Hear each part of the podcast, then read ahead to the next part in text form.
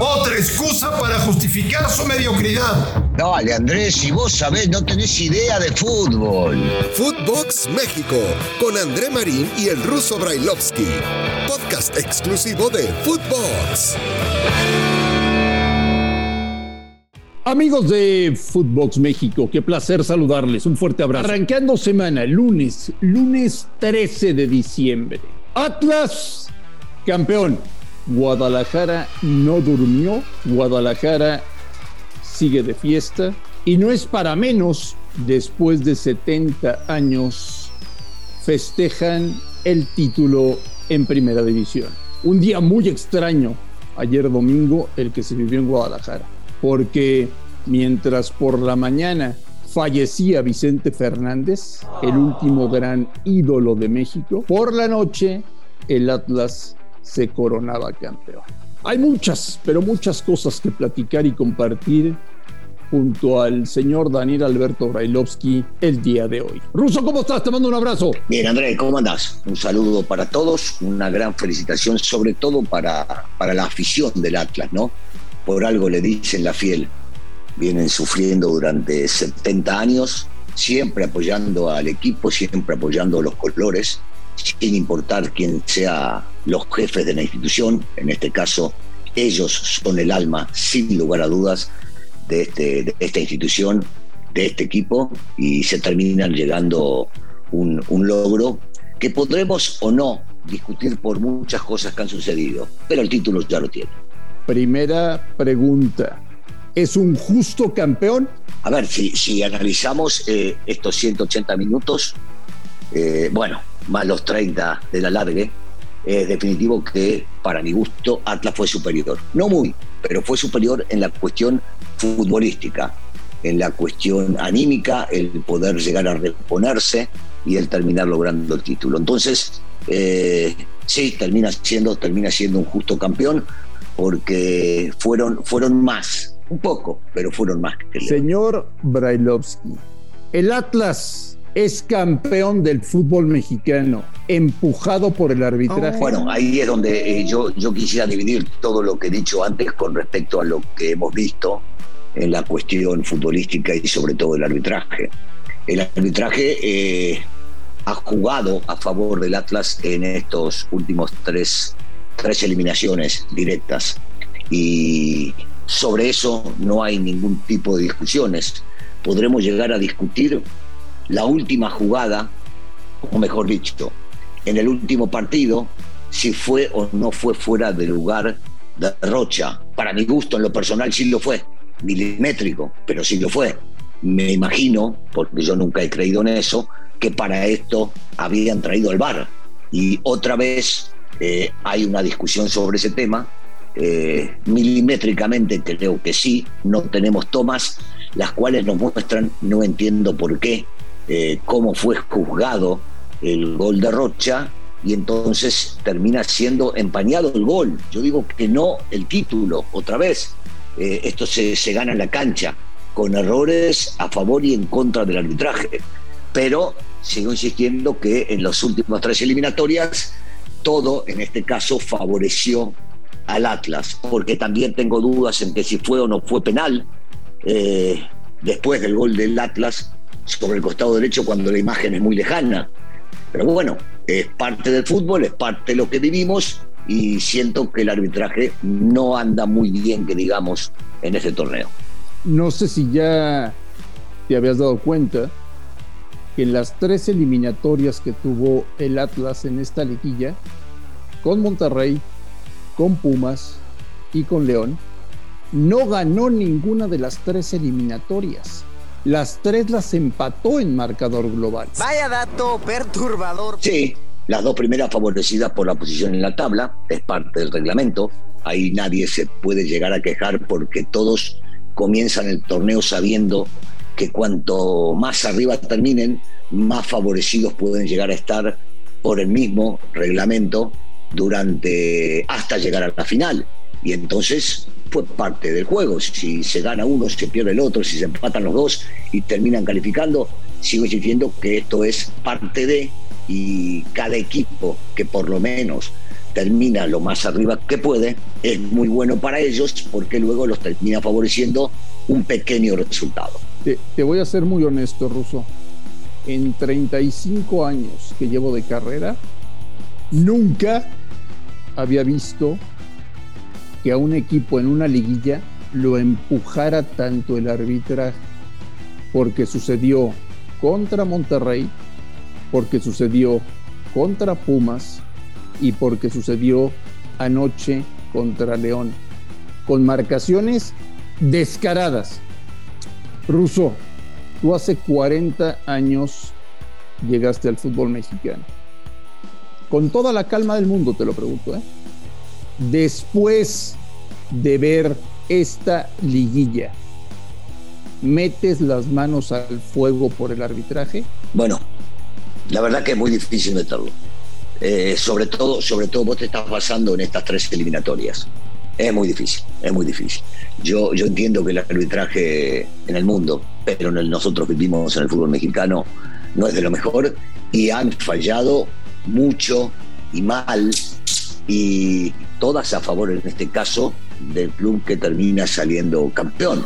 Entonces es muy difícil. No, no, no, no pongo las manos. En el fútbol difícilmente vaya a poner las manos en el fuego por alguien. Hoy, sobre esta pregunta en específico, te diría no, por supuesto.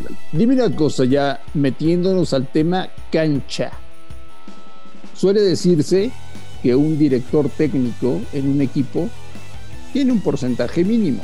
¿Tú crees que Diego Coca tiene más porcentaje de lo normal en este título del Atlas? Mira, yo, yo diría que sí, y sin pensarlo demasiado porque llegó un equipo que estaba averiado, que iba a pelear muy abajo en la tabla por pagar multas que al fin y al cabo sabemos que hasta el momento no sabemos si se han pagado o no. Y terminó construyendo un equipo para alejarse lo más rápido posible de esa tabla y hacerles creer a los muchachos, muchos de ellos jóvenes, muchos de ellos jóvenes, eh, que podían, que se podía luchar contra cualquiera y en cualquier partido. Y creo que la ilusión nunca la perdieron, y esto tiene que ver con el técnico, y el técnico fue partido a partido convenciéndolos de lo que debían hacer en cada partido, hasta llevarlos hasta la final.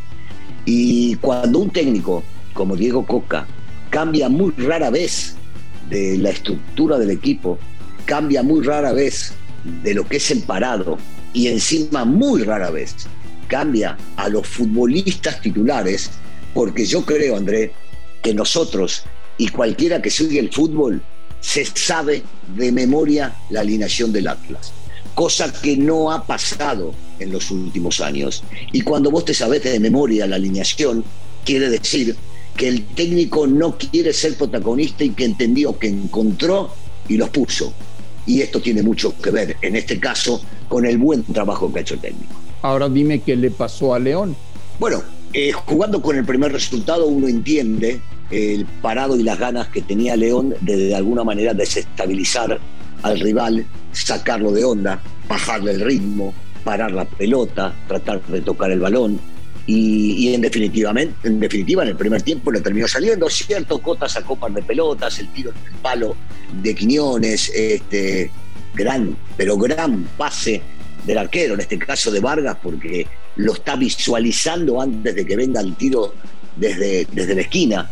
Y, me parece que León eh, en el primer tiempo pudo, supo contener y después del gol quiso, pero se le termina complicando y mucho, porque contra este Atlas, contra cualquier equipo, pero contra este Atlas sobre todo, jugar con un hombre menos por, por, esta ingenuidad, la, la primera de, de Gigliotti que quiere parar al, al arquero, en este caso Vargas, para que no saque rápido, y después levantar el codo como lo levantó, sabiendo que ya tenía amarilla, se hace muy complicado, se hace muy difícil. 10 contra 11 en cualquier partido y sobre todo una final terminan complicando mucho.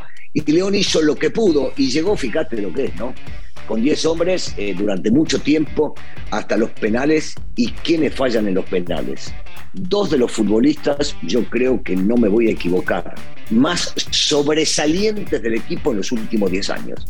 Ellos dos se equivocan en los penales y desgraciadamente para ellos, este, Camilo es un gran, gran portero en los penales, termina, termina sacando dos y dándoles el triunfo. Fernando Navarro y el Chapo Montes fallaron. Dos de los más emblemáticos en la plantilla de León. Russo, ¿tiene que voltear Martino al Atlas o estoy exagerando con, con, el, con el trofeo en la mano? No, no, porque hay, futbolistas que están capacitados, este, ya lo demostraron en llegar hasta donde llegaron. Después habrá que ver cuando visten la camiseta, pero por ejemplo, un chico, un chico como Angulo o un chico como Barbosa, este, Rocha, que viene dando, no desde ahora, eh, desde Morelia, pasando por Mazatlán y llegando acá, viene dando este, grandes torneos, me parece que son tipos como para tener en cuenta. Después, si hablamos de Márquez y de Torres, todavía son muy jovencitos para poder llegar a pelear una posición. Pero en esto que te acabo de mencionar, me parece que si el técnico cree conveniente y va a haber partidos, porque lo va a haber, partidos boleros, en una de esas puede llevarlos allá como para ver cómo se comportan y si están o no capacitados para estar en la selección mayor. ¿Está en buenas manos el título de campeón del fútbol mexicano? ¿Cómo no lo va a estar? Sí, sí, el trabajo, el trabajo, y yo, yo me limito a eso, ¿eh? el trabajo que hizo Coca y los futbolistas es loable. Es, es eh, una enseñanza para cualquier futbolista y para cualquier técnico que con poco eh, dinero se puede armar mucho en el trabajo. Y eso es definitivo, porque no se hicieron grandes contrataciones, porque se le dio todo lo que tenía que dársele al técnico como para poder llegar hasta donde llegó porque los futbolistas le creyeron al técnico y porque definitivamente lo que hicieron en la cancha demuestra que ellos pensaban cada partido exactamente igual, en matarse y en luchar por él para poder llevarse el triunfo. A su manera, ¿eh? porque muchos recordarán aquel partido contra Chivas, que yo digo, ellos querían ganar después de tanto tiempo que no ganaron y estaban jugando contra nueve y, ellos eran once y faltaba un tiempazo y dijeron, a mí me vale madre lo que pueda decir la gente, yo quiero ganar este partido y, muchos este, los criticamos por la forma de jugar y se lo terminamos llevando. Ellos entendieron cuál es su forma de jugar, la jugaron y merecidamente terminaron ganando. Vuelve a quedar en claro que en este deporte no todo es el dinero, no todo es el presupuesto. Exacto. Sí, sí, porque digo, eh, el Atlas dónde estará en el tema presupuestal, en la mitad de la tabla, posiblemente. Más o menos. Posiblemente. Entonces eh, demostraron que con ganas, con esfuerzo, con categoría, con, con entender de que son futbolistas también el rival no tiene cuatro patas, pueden llegar a ser y a competir y definitivamente lo terminaron haciendo. Bueno, señor Brailovsky, gente llorando en Guadalajara, gente, gente que te digo una cosa, Ruso, no sabía cómo festejar. O sea, son, son aficionados de un equipo que hasta el día de ayer era un equipo perdedor. Desde hoy pueden decir, le vamos a un equipo ganador. Sí, sí, sí, es definitivo, es definitivo. Este, y, demuestran que tienen una cantidad de gente atrás impresionante, O sea, e, el estadio estaba repleto la gente que estaba fuera del estadio, en los festejos, las imágenes que hemos visto, los videos que hemos encontrado en las redes sociales son impresionantes, impresionantes. Sí, claro, hoy ya pueden hablar de que es el actual campeón y que son ganadores, porque armaron algo, sigo insistiendo, ¿eh? con la cabeza de Coca y con la mentalidad de los futbolistas, armaron algo que ninguno ninguno, salvo ellos, imaginaba. Señor Brailovsky, que pase un lunes maravilloso. Un fuerte abrazo. Igualmente, Andrés, un saludo para todos y nuevamente muchas felicitaciones a la fiel, ¿eh? muchísimas felicitaciones. A nombre de Daniel Alberto Brailovsky y de André Marín, esto fue Footbox México. Gracias por escucharnos. Un fuerte abrazo y estamos en contacto el día de mañana. Footbox México, un podcast con André Marín y el ruso Brailovsky, exclusivo de Footbox.